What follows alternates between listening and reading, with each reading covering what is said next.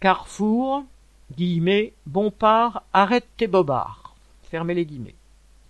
Tel est le slogan qu'affichait sur une pancarte une salariée en grève d'un supermarché de quartier à Paris vendredi 17 décembre.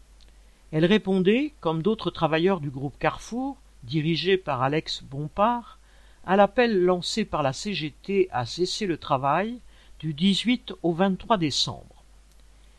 La dégradation continue des conditions de travail est en cause, avec l'augmentation des amplitudes horaires, l'ouverture les dimanches, les départs non remplacés et la polyvalence bouche-trou. Les grévistes revendiquent aussi une augmentation de salaire de 300 euros par mois pour tous. 400 millions d'euros ont été distribués aux actionnaires en 2021 et le patron vient d'annoncer 1% d'augmentation des salaires de décembre alors que l'INSEE affiche une hausse des prix de 2,8% sur un an, largement en dessous de la réalité. À ces pertes de pouvoir d'achat s'ajoute la politique accélérée de mise en location-gérance de nombreux magasins prétendument non rentables. Il s'agit en fait d'un tour de passe-passe pour baisser les salaires des travailleurs, plus de six mille au total. Ainsi, entre 2018 et 2021, 184 magasins, 32 hypermarchés et 152 Carrefour Market ont changé officiellement de propriétaire.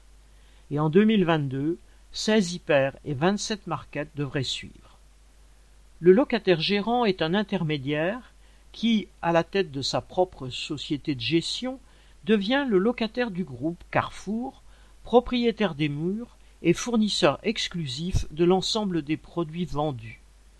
Le groupe fait ainsi sa marche sans avoir à assurer les coûts de fonctionnement du magasin et surtout les salaires des employés. La conséquence immédiate et scandaleuse pour les travailleurs est qu'ils perdent les primes, la mutuelle, les tickets restaurants et tous les droits se rattachant à la convention collective, soit au total sur une année de salaire près de 2300 euros en moins une telle attaque ne passe pas sans susciter des mobilisations et des grèves parmi les travailleurs concernés.